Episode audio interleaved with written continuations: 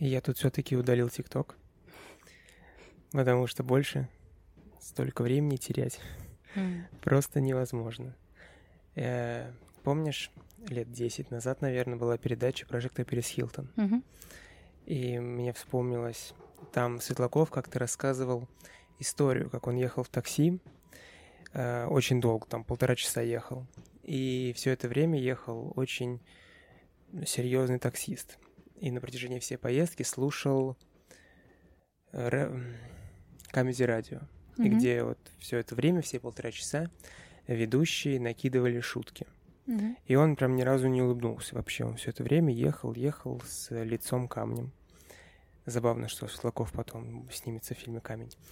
А, И в конце Светлаков у него спросил, зачем вы слушаете камеди радио, если это вас совершенно не смешит. Мгм. И таксист тогда сказал, а вдруг? М. И я поймал себя на мысли, что я ТикТок смотрю точно так же. Я Мгм. вот сяду, начинаю листать с каменным лицом абсолютно, Мгм. и просто надеюсь, что, возможно, следующий меня рассмешит вообще до коликов. Мгм. Никогда такого не было, но вдруг. Как это знаменитое про то, что никогда не надо сдаваться, Мгм. что кладоискатель копает, копает, и, возможно, он остановился в пяти миллиметрах от клада, а ты вот сдался и ушел. И вот я тоже сижу в ТикТоке, а вдруг именно следующий ролик, тот самый, который я вот весь вечер тут сижу и ищу. Но мы с тобой контент-мейкеры, должны быть в курсе новых мемов и новых каких-то молодежных движений. Поэтому за это теперь отвечаешь ты. Ну, я с ТикТок открываю только, чтобы на котов посмотреть и на собак. Ну, Как моя мама. Нет, очень часто я э, в комментариях вижу какие-то непонятные мне приколы, и мне интересно понять, что это. Но обычно это ничего прикольного, так что. Да, ТикТок ничего прикольного, но, кстати, о чем-то очень прикольном. Мы начинаем наш подкаст.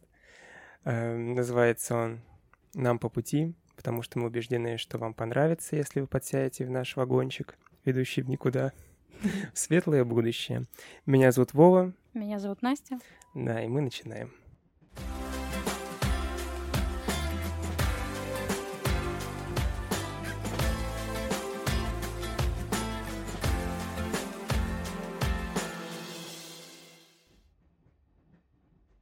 Ну что, Настя, расскажи. У тебя июнь выдался довольно-таки интересным. Куда вы ездили с мамой? Мы ездили на Северный Кавказ, в Пятигорск. Э, Было очень круто. Ну, расскажи, почему там очень круто. Нет, очень, очень красивый. Просто у меня, я не был никогда вообще на Северном Кавказе, и у меня такое ощущение, что э, вот этот Пятигорск и Синтуки — это такие места, куда ездили в Советском Союзе отдыхать в пенсионатах. И сейчас также. Тогда что, что там делать молодежи? Да, ну мы ездили на 4 дня. На 4 дня идеально, мне кажется, все посмотреть. Есть, конечно, там и больше, что посмотреть. Там очень много что есть посмотреть. Очень красивый регион, но молодежи я, в принципе, не с такой целью туда ехала, чтобы на, тусовки ходить, поэтому не знаю. Вообще, да, сами, сами эти города, которые вот это минеральные воды, Ессентуки, Пятигорск, это, конечно, да, там санатории в основном, там вот эти воды, которые пьют э, пенсионеры. Но я думаю, главное, зачем ехать, это природа, конечно. Не сами города, а какие-то смежные республики. Мы вот ездили в Кабардино-Балкарию, там очень красиво. Очень такая, ну, другая жизнь, я не знаю. Всякие горные вот эти поселения, где люди живут, э, вообще просто вдали от цивилизации. Оттуда возможно добраться на море, на электричке? Нет. Далеко. Да, там 500 километров, по-моему, до Черного моря и столько же до Каспийского. Ну, хорошо. По горам успел полазить? Ну, мы ездили на Эльбрус, конечно, на котором э, надо ехать, э, не знаю, даже очень подготовленным людям, мне кажется, с точки зрения здоровья и, и всего вот этого, организма, выносливости, потому что мне там э, стало очень сложно. На Чигет. Там очень красиво тоже. Чигет — гора, которая стоит рядом с Эльбрусом. С него, если с погодой повезет, виден Эльбрус во всей красе. Ну, очень красиво просто, очень красиво. Еда. Еда, ну, видишь, там, э, не знаю, я просто не фанат такой. Кавказская кухня, конечно, я просто не фанат, плюс сейчас э, я не ем мясо после ковида. Мне было сложно, я искала макароны, но э, просто интересно тем, что это своя культура, понимаешь? У них есть своя кухня, у них есть своя жизнь. Они там без интернета, без всего. Вот просто погулять, походить, пообщаться с людьми, как-то, не знаю, начинаешь о чем-то задумываться. Просто интересно, это как будто какой-то другой ломоть земли. А вы туда как, на самолете, на поезде? На самолете, да, до минеральных вод. Долго летели? Два часа. А билеты? Ну, мы летели на лоукостерах э, замечательных, где нужно доплачивать за багаж, за места. Поэтому в итоге так все получается не супер дешево. Но тоже зависит, можно все это не покупать, можно как-то обойтись без этого. Ладно, на самом деле я сейчас тоже планирую поездку летом, потому что в Москве все это время не хочется провести все лето. И вот засматриваюсь, потому что в Крыме и в Краснодаре сейчас говорят просто угу. невероятное количество людей. Ну да. Э, если верить новостям, то в этом году Крым посетит 16 миллионов человек. Это, ну, вся Москва встанет и поедет в этот бедный полуостров. Да, нет, если море не принципиально, хотя для меня было бы принципиально, если это летний такой отдых. Вот для меня не принципиально. Просто ну, тогда да, я сто процентов туда советую съездить. Я туда хотела съездить года три изначально, просто потому что это лермонтовские места, я училась на филфаке, я люблю все это, я хотела посмотреть там э, в Пятигорске его и место дуэли, и домик, где он там жил, и где он э, уже мертвым лежал. ну и там очень много всего в самом городе тоже, но именно вот по этой теме литературной в основном лермонтовские места. А когда мы еще, я говорю маме, мама, мы должны поехать в горы. Мама сначала говорила, да ладно, что там горы? Слава богу, мы туда поехали, я настояла, потому что это, не знаю, это, возможно, самое красивое место, которое я видела в своей жизни. Поэтому советую. Э, я думаю, что есть некоторые люди, которым не стоит туда ездить, и один из этих людей — это ректор моего университета. Это очень сложная шутка, потому что его фамилия Мартынов. А кто любил Лермонтова? Да, да, да. Там каждый экскурсовод расскажет, какой хороший был Лермонтов, какой плохой Мартынов. Но... Да. А, ты тут заговорила про мясо, про ковид. И э, я задумываюсь все серьезнее сходить и сделать эту вакцину потому что, если что, это ни в коем случае не рекомендация, потому что у нас нет медицинского образования. Но судя по тому, какой срез я делаю, э, все говорят, что ничего страшного, максимум температура поднимается в конце дня, и там полчасика, час ты пролежишь с температурой. Э, меня ковид вообще никак не тронул, но сейчас новые штаммы говорят, что больше всего в больницах сейчас люди до 35, и что сейчас даже дети маленькие начали болеть, которых раньше вообще это не касалось. Я думаю, что целесообразно пойти и сделать эту вакцину. И я иду и делаю, потому что, во-первых, у меня родители довольно-таки mm-hmm. возрастные, очень не хотелось бы их заразить. А во-вторых, а, никто не знает. Вот у тебя, например, да, э, ты не можешь есть мясо, потому что оно с тех времен у тебя да. очень плохо пахнет и никто не дает ответа, это когда-нибудь прекратится вообще или нет. А отказываться от мяса лично я совершенно не собираюсь. Это ужас, не хочу об этом говорить. Не только мясо, я просто ничего не ем. Да. Возможно, в следующий раз... Почему ты не делаешь прививку? Э, потому что у меня были антитела. Возможно, до сих пор есть. Я все никак не соберусь на тест сходить. Ну вот надо, потому что очень много людей, которые не доверяют, Э, говорят, что это никаких исследований не было, они сделали, сразу выкатили, и что Европа не признает, но вряд ли. Да скоро просто это будет необходимостью. Мне, мне кажется, скоро будет куча ограничений для тех, кто не привит или не с антителами. Поэтому... Очень мало вероятность, что у всех, кто привился, через год вырастет третья рука. Хотя, в принципе, это было бы неплохо. Э, да, сейчас уже начинают заставлять Сейчас недавно я прочитал новость, что если ты не привит, э, врачи тебя просто принимать не будут по каким-то базовым. То есть ты пришел с простудой, тебе скажут, ты тут пришел всех заражать, уходи отсюда, делай прививку. Ну, это вот, до вот таких странностей. Причем еще есть на Медузе статья про то, имеют ли вообще власти право обязывать делать прививку. И ответ такой, что нет. они не имеют права обязывать, но работодатель имеет право отстранить тебя от работы, если ты Ну да, не привитый. да. Это одновременно логично, и в то же время... Ну, не знаю, я не хочу защищать людей, которые не хотят делать прививку, потому что, по-моему, это все совсем глупость. Сделай прививку и живи спокойно. Да, давай пройдемся по новостям, просто интересным. Ну, для меня самая интересная новость это то, что совсем скоро, уже к ноябрю, выйдет документальный фильм о Битлз, который называется The Beatles Get Back. Э, Там будет э, более шести часов хронометража. Э, Он будет разбит на три части. Э, Выйдет он с 25 ноября, и за все эти три части покажут прям целый концерт битлов. Э, Снимет все это Питер Джексон. Не знаю, знает ли кто-то. Выйдет это на Дисней. Очень хочу посмотреть. Очень люблю Битлз. Надеюсь, что это будет интересная документалка.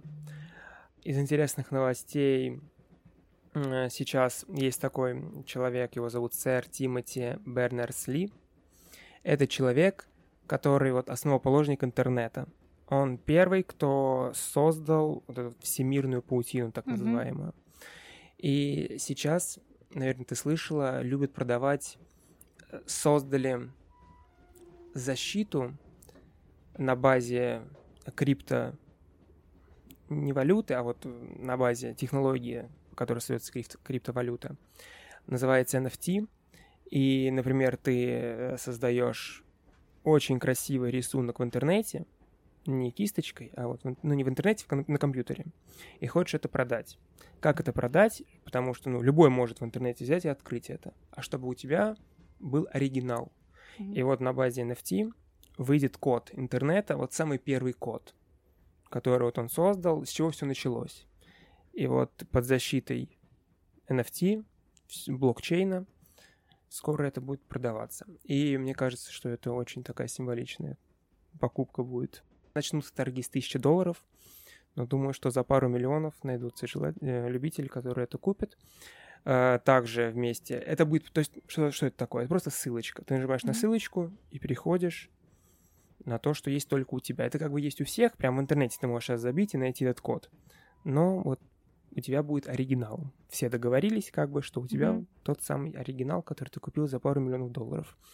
Э, Также вместе с этой ссылочкой тебе выдадут 30-минутный ролик, как анимированно создается этот код. И также у тебя будет письмо от создателя, как он вспоминает о создании, то, чем мы сейчас все пользуемся. Вот такая интересная вещь. Эм, Также из глупых новостей в книгу рекордов Гиннесса занесена женщина, которая недавно из Африки родила сразу 10 детей. И самое забавное Здесь в этом- негритят. Извините. Так. Э, Я, кстати, читал 10 негритят. Ты читала? Э, Убийца-судья. О, Вова. Самое забавное, что совсем недавно был поставлен предыдущий мировой рекорд. Месяц назад буквально. Женщина родила 9 детей. То есть ты представляешь, ты рожаешь 9 детей, ты в книге рекордов Гиннесса, и ровно через месяц за довольно-таки долгую историю всей этой книги Гиннесса, и Мгм. тебе говорят, все, а все, там вот 10 родили. А все уже. Все уже. Надо было раньше. Еще интересная новость одна, что ты, наверное, слышала про конкурс на худший туалет. Нет? Нет. Не слышала? Очень долго в этом интернете говорили. Э, Вылетело у меня из головы. Туалет, в смысле, Туалет. куда входят? Да, куда ходят. Эм, Это международный конкурс. эм, Конкурс э, от... Господи, вылетел из головы. Моющее средство. Вот есть утенок, а есть... Мистер Пропер. Еще есть. Вот кто-то из- э, забыл я. Они сказали, что вы выкладываете фотографии своих туалетов школьных, и мы выберем самый худший, М. но не мы, а кто больше всех проголосует, мы приедем, построим вам новый туалет и там дадим какие-то наших моющих средств. Ну, короче, э, эта компания получилась очень успешной, потому что про это говорили вообще все, кому не лень. Нам, как вы видите, не лень. И, честно говоря, это какой-то позор, потому что там было огромное количество туалетов, на которые без слез не взглянешь. И победили те, кто всем городом Мгм. сплочались, голосовали, и вот те победили. И там даже было какое-то интервью с учительницей, которая говорила, что мы просили всех родителей, знакомых родителей, все-все-все, чтобы голосовали, мы победили. И мы рады, но мы не рады, конечно, что это не сделала администрация. Пока что о новостях все. Я думаю, что мы переходим к контенту, Мгм. обсудим фильмы и книги.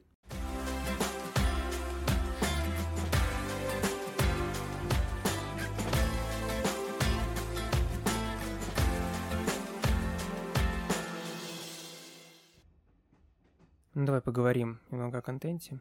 Что ты успела посмотреть? Э, Я успела сходить в кино на «Тихое место 2». Пока я его смотрела, я вспомнила, что смотрела «Тихое место 1».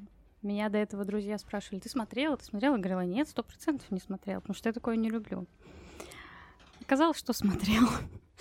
Я не могу сказать, что он плохой фильм. Ну, понятное дело, он без особой пищи для ума, но это триллер такой со скримерами и так далее. Чисто провести время, сходить в кино можно. Он э, немножко в некоторых моментах по сюжету странноват. У меня остались вопросы по концовке. Сейчас я даже не помню, чем он закончился. Ну, в общем, он такой, скажем, проходной фильм. Просто для такого микроадреналина. Макроадреналина я не выношу. А так, э, в принципе, прикольно немного пощекотать нервишки. Да, я помню первую часть. Я помню, что он был мне показался очень скучным. И было множество вопросов к сюжету, потому что там были какие-то прям дыры неприятные. Вот и здесь также, да. Я не помню, о чем первая часть. Я уже плохо помню, о чем вторая. Да, я тут тоже посмотрел один триллер, называется «Американский психопат». Это такой фильм 2000 года, довольно-таки знаменитый. Э, Играет там главную роль Кристиан Бейл, э, также есть Уильям Дефо. Э, Снял этот фильм, сняла Мэри Хэрон, э, которую можно знать по фильмам «Она же Грейс», «Секс в другом городе», «Тюрьма Оз». Э, Этот фильм очень знаменитый, думаю, что многие люди его смотрели, но, честно сказать, я не уверен... А, кстати, там еще Джаред Лето играет молодой. Э, Я бы не сказал, что мне понравилось. Я оценил его так в хлипенькую семерочку. Мгм. Он э, про психа. Про психа, который убивает людей. Э, В конце есть, ну не сказать, что прям какой-то невероятный поворот, но все-таки концовочка интересная. Скучно немного, потому что 90% фильма ты просто смотришь как какой-то психопат, который очень успешный в жизни. Ну, вот он прям американский такой. Мгм. Американская мечта. Вот эти друзья, вы сидите, пьете виски. Вот. Но в то же время ты еще немножечко сумасшедший. Э, 90% ты просто смотришь, как вот этот психопат убивает людей. Мгм. Не сказать, что мне очень сильно понравилось. Поэтому не уверен, что советовал бы его другим. Что еще посмотрела? Ох, дернул меня, не знаю кто, позавчера посмотреть «Груз 200». Я не знала, о чем фильм. Просто, когда ты слышишь Балабанов, ты думаешь, надо посмотреть. Ну, такой, понятно, да? Стереотип. Посмотрела. Не спала потом всю ночь? Нет, кстати, я думала, что мне будет потом тяжело. Нет, я посмотрела, и, ну, все нормально, меня не травмировало. Но во время просмотра это просто, это просто жесть. Это самая большая жесть, которую я смотрела в своей жизни. Он вот прям не то, что тяжелый, он мерзкий, понимаешь? Тебе мерзко становится. У меня мурашки там были, меня так передергивало, глаза там закрывала на каких-то страшных сценах, которые там постоянно. И все, наверное, ну, страшнее всего, что все это не какой-то там ужастик или триллер, там выдуманная история, а все это просто максимально натуралистично и максимально жизненно. Э, Там насилие, убийство, плюс еще, если от одного просто визуала становится очень-очень жутко, а если еще потом подумать, о чем он. Я посмотрела обзор э, о том, какой фильм гениальный, о том, что это все аллегория. Ну, понятно, что понятно, о чем обычно снимает Балабанов, понятно, что это э, о жизни в Советском Союзе. Э... О Советском Союзе или сразу после? Не-не-не, в Советском Союзе там события, там еще типа концерт кино, по-моему, 80 ну, какой-то год. Mm-hmm. Я даже не знаю, э, просто нужно быть готовым, и чтобы смотреть такое, нужно быть готовым, нужно подумать, насколько ты устойчив. я вот через это прошла, понимаю, что если, слава богу, я потом уснула нормально, значит, я более или менее. Но очень страшный фильм, очень, очень жуткий, все просто до мерзости и до гадости жутко. Какой, какой смысл ты вынесла? Что тебе Балабанов пытался донести? Ну, вот я говорю, понятно, что он пытался донести. В общих чертах, и даже если ты такой э, профан слегка в просмотре кино. То есть, как не надо, ну, то есть, э, в какой стране, в каком устрое счастья нету? Ну да, это просто плач Ярославны, просто э, горькая, так сказать, выжимка из э, жизни страны. Потому что, я говорю, я посмотрела обзор, в общих чертах ты понимаешь, понятное дело, что речь идет о политике, о стране, о там, боли за страну и так далее. Я посмотрела обзор, где молодой человек просто подробно все описывал, про каждого персонажа говорил, кто что символизирует. И, ну, тогда картина как бы становится более ясной, более детализированной, но я не знаю, я вот начала задаваться вопросом, насколько вообще это нормально показывать настолько настолько мерзкие вещи. Там даже люди, которые в, в сфере кино э, задействованы, там, не знаю, режиссеры, критики и так далее, э, они очень разделились после того, как фильм вышел. Некоторые говорят, что это вообще его лучший фильм, некоторые говорят, что это просто э, полнейший ужас, что это чернуха, и что дальше давайте показывать там реальные убийства просто в качестве фильма. Э, и вот я задумалась о том вообще, насколько э, есть границы у искусства, у, ну, у кино в частности, для того, чтобы показывать правду. Потому что смотреть, ну, очень сложно. Я постоянно это повторяю, но это... Я глаза просто закрывала. Это, знаешь, немножко другую тему тебя хочу увести. Да. Я смотрел журналиста одного, он военный журналист, часто бывал в точках горячих, и у него спрашивала э, ведущая, что самое сложное. Он говорит, самое сложное — это то, что ты, находясь там, начинаешь ненавидеть мирных людей. Потому что что думают, о, о чем думают мирные люди?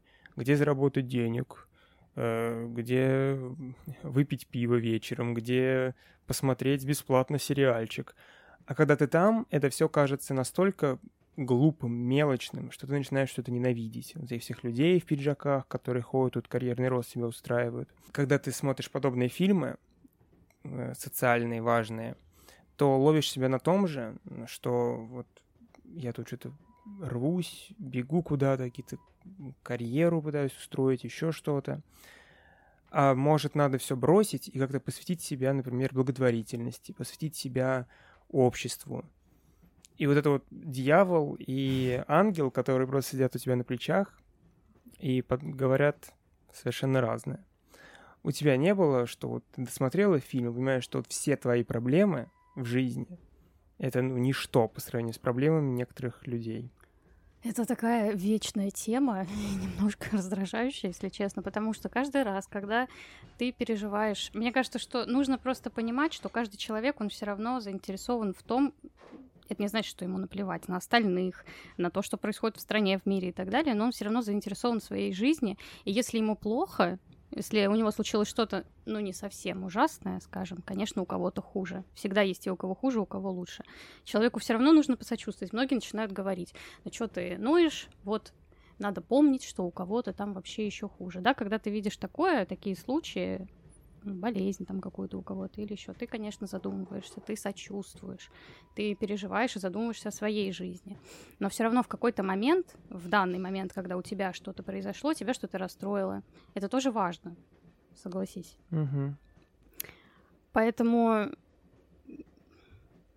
это такой сложный вопрос, ты не можешь все равно абстрагироваться, ну, наплевать на свои проблемы, не можешь их как-то принижать ну, принижать их не нужно, но может относиться к ним легче.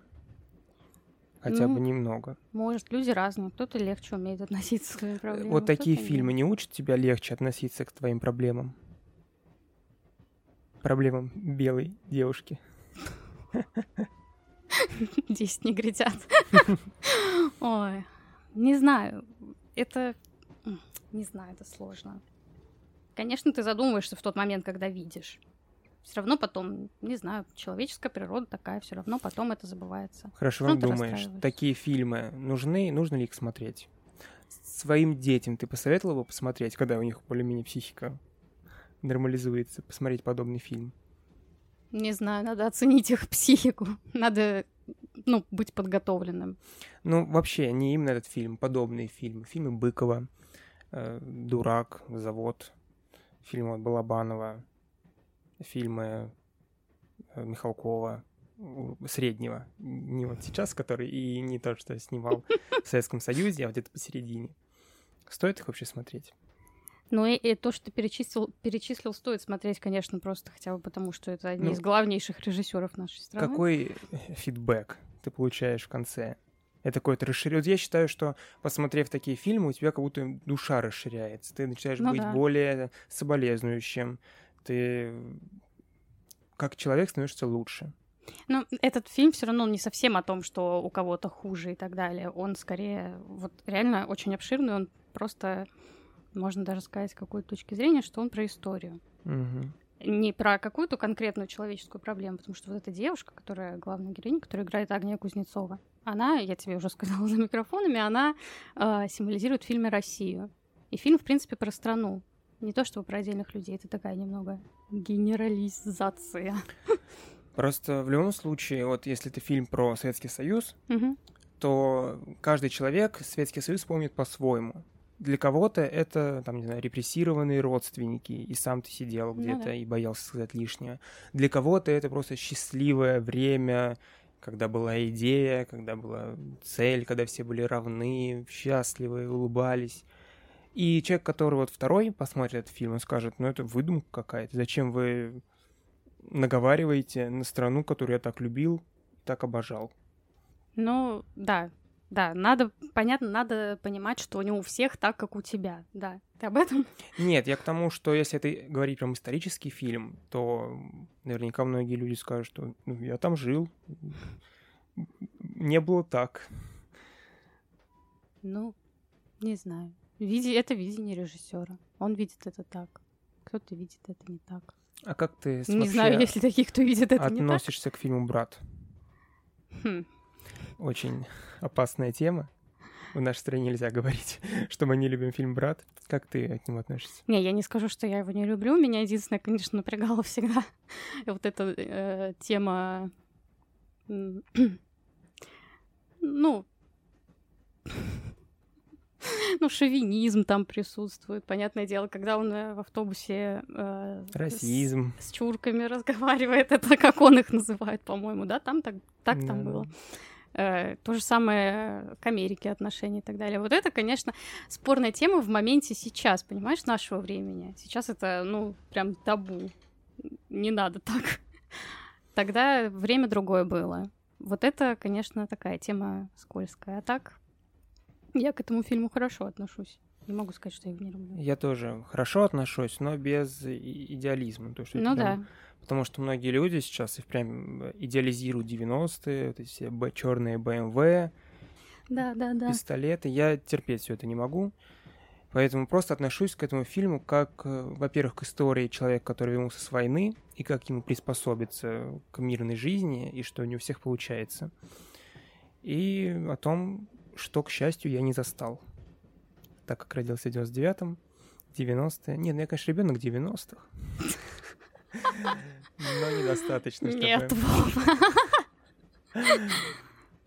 Ну ладно, давай дальше переходить. Я, к своему сожалению, посмотрел один фильмец э, одного из своих самых любимых режиссеров, но это, наверное, один из самых его плохих фильмов. Э, фильм Гая Ричи «Гнев человеческий», где Джейсон Стейтом всех убивает. Это, в общем-то, все, что можно сказать об этом фильме. Там есть э, несколько интересных отсылок, которые режиссер вставил для любителей кино.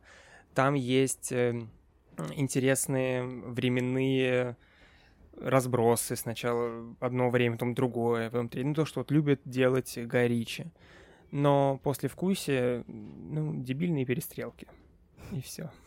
Больше мне сказать об этом фильме совершенно нечего.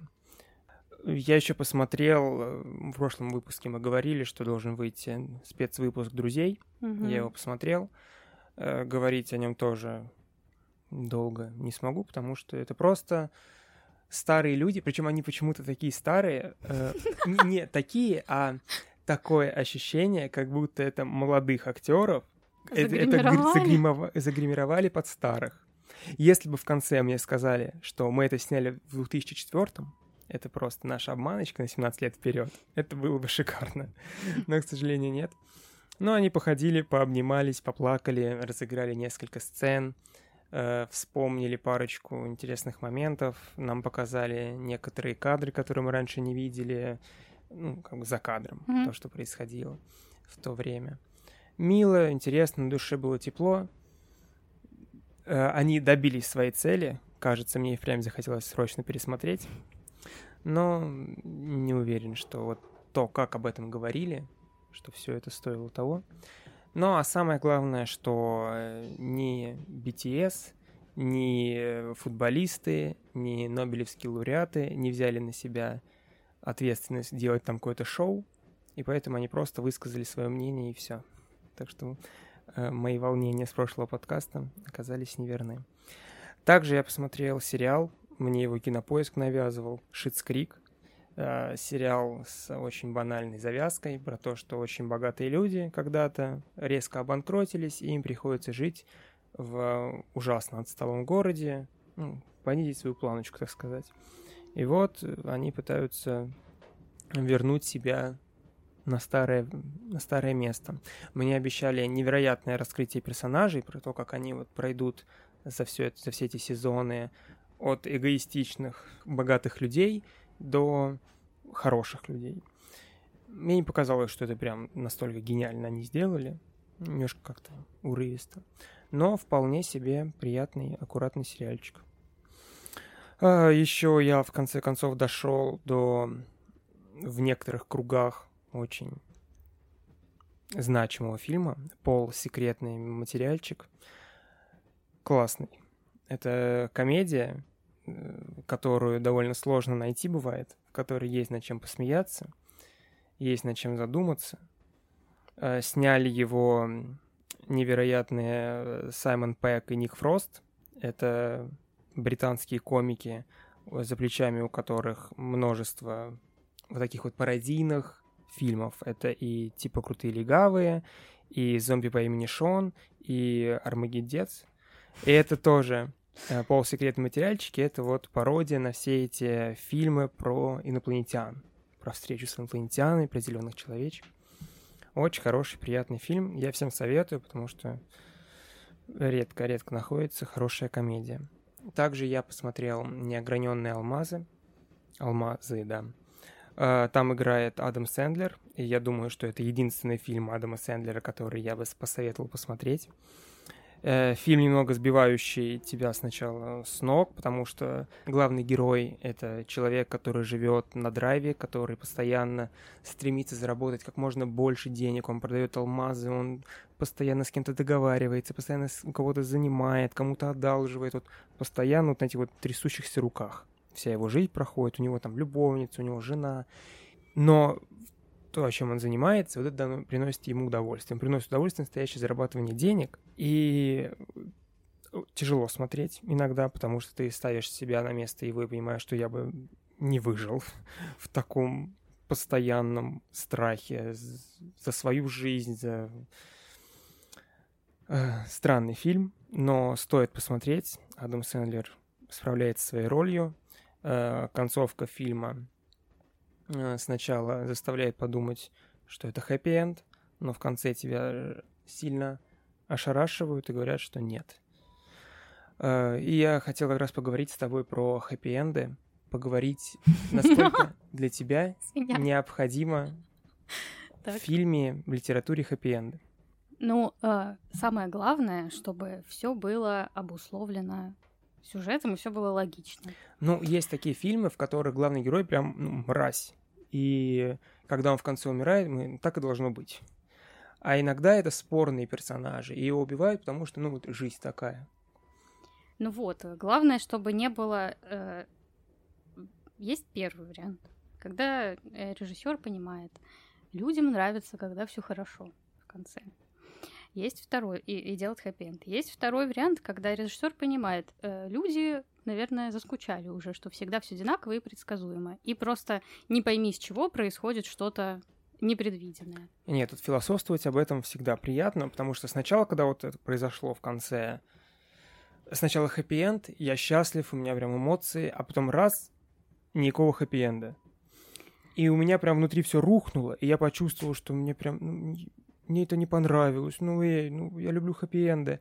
А потом уже, когда время прошло немного, я такой, ну да, да, хороший фильм, он это заслужил, да. Вот если так анализировать, то да. Ну, ну вот, есть... э, это, э, скорее всего... Мне просто показалось, что это некий самообман. Нас научили, что в хорошем фильме вот так должно все закончиться. И в момент, когда это происходит, ты такой, нет, нет, не надо. А уже потом говоришь себе, что ну да, так и должно было быть. В искусстве такое бывает. Так и, и в жизни бывает. Ну, судя по тому, что ты рассказал, это очень логичная концовка. Ну. Вот главное, чтобы была логичная. Не нужен, э, мне кажется, зрителю высосанный из пальца хэппи-энд, когда, ну, просто ни с чего он происходит. И не нужно наоборот тоже, когда там режиссер, допустим, думает, это было бы слишком предсказуемо, если бы все было хорошо. И просто здравствуйте. Нужно, чтобы все было э, очень логично. Поэтому, конечно, ну, я бы не сказала, что я всегда жду хэппи Ты всегда ждешь хэппи что все будет хорошо, когда ты смотришь Я кино. его не жду. Просто я, когда у человека очень много бед ну в вот, фильме, я а, фильм. надеюсь, фильм или в сериале, в книге, неважно, ну, я очень надеюсь, что в конце у него все будет хорошо. Я просто на это надеюсь. Это как в фильм, э, сериале Озарк, как во все тяжкие, когда ты смотришь, вот человек выводит какие-то проблемы, просто невероятные, ты бы не справился и он это вывозит, он справляется с ними, и ты хочешь, чтобы хотя бы одну серию он просто посидел с семьей и попил чайку, пока у него все хорошо и спокойно. Но в сериалах такое, понятное дело, не бывает, потому что это было бы скучно. И поэтому проблема настигает его уже через пять минут новая.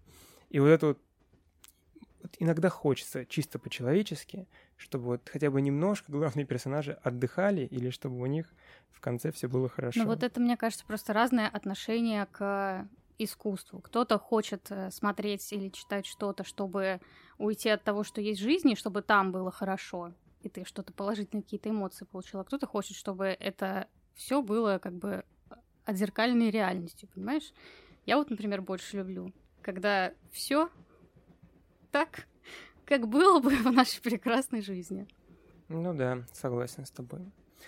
Давай обсудим еще одно произведение с плохой концовкой. Не с плохой, в смысле плохой, а в смысле, что без хэппи-эндов. «12 стульев» Ильфа и Петрова. Расскажи, как тебе? Ну, ожидаемо. Тут не могло, мне кажется, не понравиться. Это вообще любимая книга многих. Она классная. Многих людей чуть постарше. Вот например, ну, моя да. мама... Я читал эту книгу и нашел просто сотню этой коронных фразочек моей мамы. Потому что такой, а, вот так она, вот, вот откуда она взяла это. Окей, Остапа я понял. понесло. Ну да, да, это прикольно. Ну, э, она э, с юмором хорошим, понятным, ну, не идиотским. А, она интересная, потому что, ну, это приключенческая как бы книга. Поэтому, да. да, мне тоже очень понравилось. Э, писатели — это Ильф и Петров.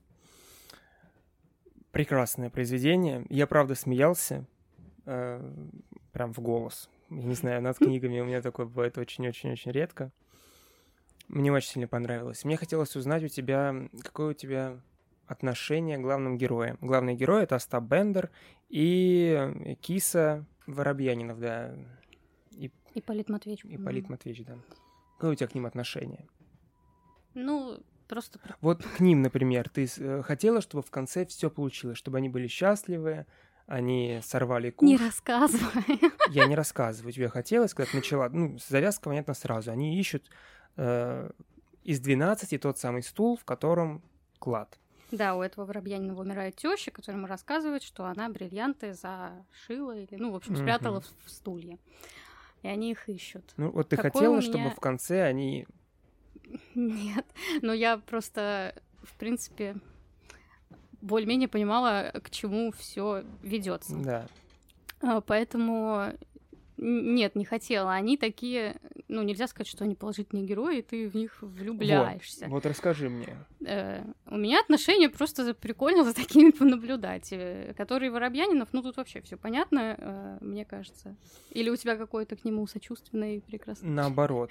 Я не смотрел, по-моему, полностью фильм «12 стульев», обязательно посмотрю Да, я тоже э, хотела, вот в этом успела. Месяце. Мгм. И я помню, что в фильмах, в тех кусочках, которые я успевал там застать, когда моя мама смотрела, папа, я помню, что из него делали немножко клоуна. Ну, он такой, дурачок. По книге Клоун. также, мне кажется. По книге я считаю его каким-то прям жалким человеком. Ну, Прям да. не человеком, а человечешкой. Прям вот он жалкий. Особенно это проявилось в моменте, когда он подкатывал к молоденькой девушке. Мгм, мгм. Это я прям сидел и думал, боже мой, какой ты плохой, отвратительный человек с гнильцой. И фильм показывает его чуть более лучшей стороны, мне Мгм. кажется. А Стаб Бендер, вот как, что ты... Мне как будто прям хочется в него влюбиться, потому что это... У меня даже эм, была идея, когда я только заводил Инстаграм, назвать себя в Инстаграме либо Остапом Бендером, либо Великим Комбинатором. Но, по-моему, у меня это не поместилось в название а, Великий Комбинатор. И я, я назвал себя Владимир Трубецкой, взяв э, фамилию Трубецкой в честь другого персонажа этой книги, Ляписа Трубецкого. Э, ну, то есть это прям это некоторая такая любовь к этому персонажу. Понимаю, что он жулик, махинатор, великий комбинатор. Почему он комбинатор? Я только сейчас понял. Потому что он берет все, что имеет, комбинирует из этого всего, что есть у него. Например, в данном городе ему надо заработать денег. И вот он комбинирует все эти мысли и придумывает идеальный план. Поэтому он великий комбинатор. Ну, такого, что я в него влюбилась, у меня не было, потому что он тоже... Он, понятно, он э, в глазах читателей гораздо выше, чем э, Воробьянинов, потому что тот просто жалкий, глупый и никчемный, прости. В смысле, прости, я тут тоже так считаю. Прости, Воробьянинов. Бендер в, какие, в каких-то моментах ты думаешь, какой смышленый, какой умный и ловкий. Но потом в каких-то моментах ты понимаешь, что он просто жулик. Ну, он просто обманщик. Он обманывает э, всех. Обманывает женщин, обманывает э, там очень э, показательный, по-моему, эпизод, где он играет в шахматы и э, играет, там говорится, что он играет второй раз, и сначала я думаю... А представил он себя гроссмейстером. Да, я сначала подумала, сейчас он такой изворотливый, ну, в плане ума, сейчас он все сделает, а в итоге он просто начинает обманывать, ну, и еще и проигрывает, как бы. И поэтому, ну, у меня нет такого, что он прям вау. Э, Про Остапа Бендера есть две книги. Это вот «12 стульев» и «Золотой теленок». И в «Золотом теленке» он чуть более человеческий, потому что в этой книге ему удается любая его шалость. Мгм. Шалость удалась. А, а Настя не смотрела Гарри Поттера. Кому я тут отсылки делаю вообще? Ему все удается, все, что он не задумает. А вот в Золотом теленке он уже чуть более, у него есть какие-то ошибки, есть уже какие-то личные переживания. Мгм. Потому что в 12 стульях он больше как проводник по сюжету. Мгм. Он просто берет Воробьянинова за руку и помогает ему не облажаться. Потому что, будем честны, если бы не Остап Бендер, я думаю, что Воробьянинов дальше первого стула бы точно никуда бы не уехал вообще. Да. Еще там есть персонаж, один из главных, это Федор, Отец, кажется. отец, да. Здоровый отец. Вот он совсем странный. Я, честно говоря, думал, что у него будет чуть больше экранного времени. А он... Не будем спойлерить. Я советую вам всем, друзья, прочитать эту книгу. Э, Во-первых, потому что это очень интересно, а во-вторых, потому что я думаю, что при помощи этой книги всегда можно найти общую тему со старшим поколением. Э, Как только начал читать книгу и сказал об этом своей маме, то наши разговоры по телефону увеличивались раза в два, потому что мы еще сидели и обсуждали. Это очень интересно. А еще, так как ты, когда ты читаешь, ты начинаешь замечать вокруг, и я прям замечаю, как некоторые сотрудники, которые работают вместе со мной, они постарше меня, там есть некоторые по 40, и я слышу, как они иногда говорят фразочками Остапа Бендера. Но, возможно, Очень... даже не знают, что говорят его фразочками. Я думаю, что фильмы точно все смотрели. Ну, может. Нет, просто эти фразы, типа Остапа понесло, или там э, де... Лед тронулся, господа присяжные. Ну, в общем, там очень много фраз, которые э, это как горе от ума Грибоедова. Многие употребляют, не знают, что это оттуда. Просто это уже как поговорки, пословицы, думают, может, что это народный какой-то вымысел. Но да, там просто это хоть разбирай э, все эти фразы на всю жизнь. А у тебя получилось посмеяться? Да, я говорю, да. Классная, классная по юмору книга. И вообще я очень тоже рада, что я прочитала. Это у меня был уже много лет незакрытый гештальт, э, потому что я не люблю, когда у меня есть такие книжные гештальты. И он закрыт. Да, а следующую книгу мы еще не успели обсудить с Настей, поэтому обязательно переходите в наш телеграм-канал, где мы напишем, что будем читать в следующий раз. Да. Ну а мы переходим дальше.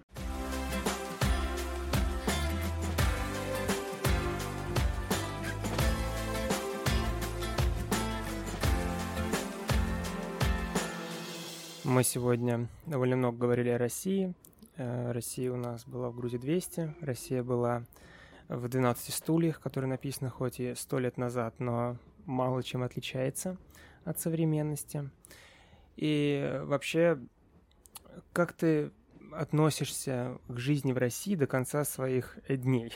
Потому что лично я уверен, что я не смог бы жить в другой стране, потому что даже вот изучая английский, хоть и немного плачевно, но я понимаю, что хотел бы говорить до конца жизни на русском прекрасно отношусь к жизни до конца своих дней в России. И вообще э, тот факт, что я уезжаю, это все внезапно возникло в моей жизни. Ну, я не уезжаю, я не говорю, что я уезжаю навсегда, и что я не вернусь в Россию. Я бы, может быть, э, даже хотела вернуться Настя в Россию. уезжает на два года магистратуру в Италию. Да. Э, нет, я прекрасно. Я не знаю, как это объяснить. Это, возможно, глупо будет звучать, но я чувствую связь со своей страной. Дело не в том, что я боюсь ехать в другую страну из-за языка. Я тоже понимаю, когда я разговариваю на итальянском, что я не могу все сказать, что я на русском могу сказать. Но меня это не пугает. Меня пугает то, что я буду скучать даже не только по семье, там, по друзьям, а просто вот по России буду скучать. Поэтому я прекрасно отношусь к жизни в России.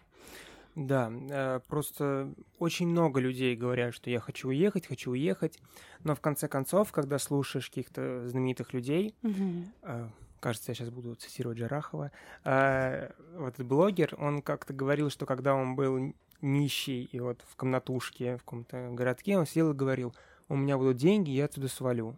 Теперь у него там, не знаю, миллионы, как он говорит, и я могу свалить, но побывав уже везде, я понимаю, что не так, чтобы ты вот пере, перешел границу с Россией, и вот там рай, а здесь ад. Здесь даже, может быть, даже как-то поактивнее жизнь ведется, потому что там нечем заняться.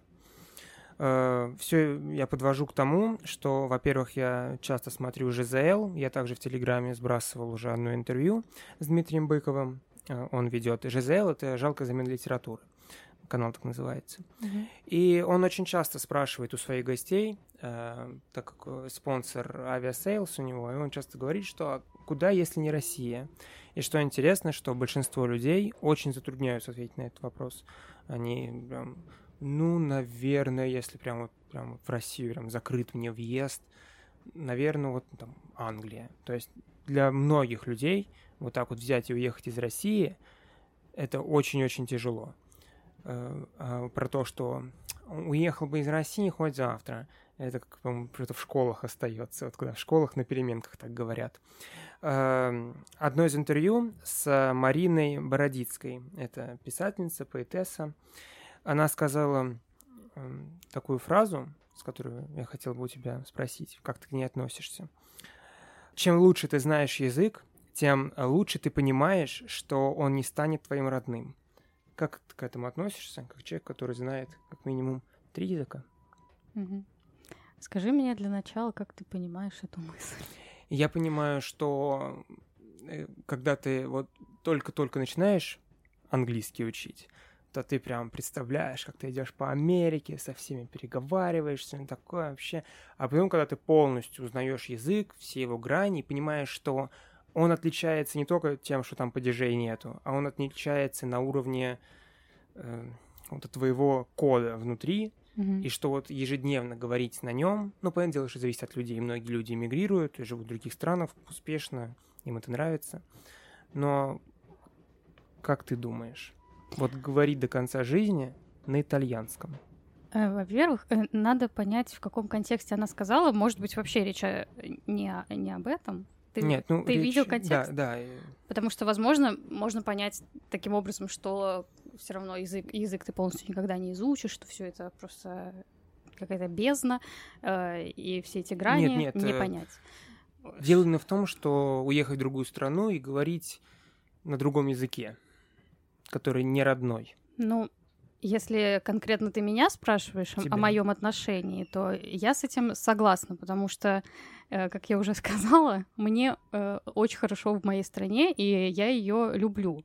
И я бы не хотела, у меня не было никогда такого желания, никогда не говорила в своей жизни, что я хочу уехать навсегда. Подтверждаю, я помню, как мы с тобой еще в школе это обсуждали, всегда говорила, что из России уезжать навсегда. Вот. И сейчас я так думаю, но э, поэтому я что еще раз я забыла? Поэтому я согласна с, с этой мыслью. Э, есть люди, которые действительно не просто так это говорят. Мне кажется, есть люди, которые действительно как-то проще к этому относятся. У них нет такого, что они привязаны к стране своей. Ну, я, при том, что, наверное, пол своей жизни смотрю, потребляю только какой-то американский контент, все эти сериалы, фильмы, но все равно, вот если говорили эти старперы, что Мединский, который вот они смотрят свой Марвел, а про Россию ничего не знают и не любят ее. Ничего подобного. Что не мешает мне, я, конечно, Марвел не люблю, не мешает мне любить американских друзей mm-hmm. и в то же время ностальгировать по России, когда ее покидаешь, где путешествуешь. У меня есть э, люди в окружении, которые хотят переехать прям реально, ну, в другую страну. А, и другой вопрос, а, насколько они себе представляют действительно, ну, процесс того, что они там приживутся, что они почувствуют там себя как дома и так далее. А, возможно, как бы хорошо там, где нас нет. Приедешь, увидишь и поймешь. Это как мы с тобой нет, мы с тобой не с тобой, это, по-моему, был наш первый выпуск. И я рассказывала про заповедник Довлатова. Мы с тобой не вместе его, да, читали? Нет. И вот Довлатов, он э, эмигрировал в Америку и всю жизнь писал о том, как там плохо. Ну, потому что, ну, там ну, другая а ситуация. А если бы не эмигрировал, то до конца жизни писал бы, как плохо в России. Ну, плохо, потому что, видимо, тогда было везде. Ему было здесь невозможно, там все это завязано на его писательском, а, писательской работе и так далее. Здесь он не публиковался, туда переехал, публиковался, но э, страдает как бы другая грань его жизни, просто по-человечески как-то сложно и ну, не родное. Вот. Поэтому просто, мне кажется, есть люди, у которых э, другой склад, э, ну, мышления в Да, я понимаю. Я встречал в своей жизни людей, которые я общаюсь с ними, говорю, какую музыку ты любишь? Он говорит, ну точно не русскую. Русскую вот не люблю. Кого вообще слушать? Бузову, Моргенштерна? Я говорю, ну, понимаешь, что если хоть немножечко копнуть, ну, в России прекрасная музыка, ее огромное количество. То же самое с фильмами, то же самое с книгами, ну, с книгами тем более. И поэтому...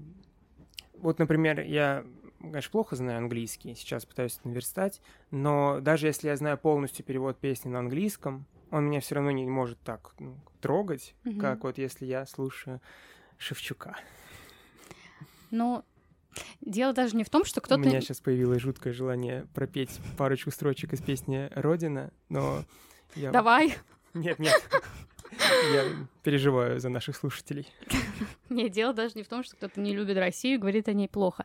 Просто есть люди, у которых, даже если мы не говорим именно о русских людях, а просто есть люди, у которых э, не знаю, они легче как-то в жизнь, по жизни, не знаю, там мой адрес это мир, допустим, мне все равно где жить. Я не, вот, не привязан, понимаешь? Мне кажется, это интересная тема, и думаю, что можно было бы сделать подкаст угу. с разными национальностями и обсудить это. Да. Ну а мы, наверное, завершаем да. наш подкаст.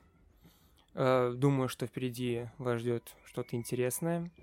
Э, думаю, что мы пригласим наконец кого-нибудь гостя классного, который вам обязательно понравится. Э, слушайте нас на Яндексе, на Анкоре, в Spotify, где угодно. Apple подкасты. В Apple подкастах, конечно. Э, думаю, что уже совсем скоро мы появимся и на Ютубе.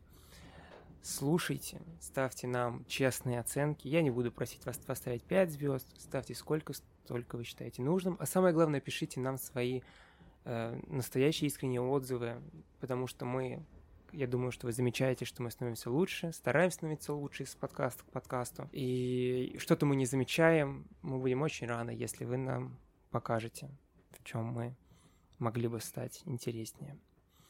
Ну что же, хорошо проводить время. Всем пока. Всем пока.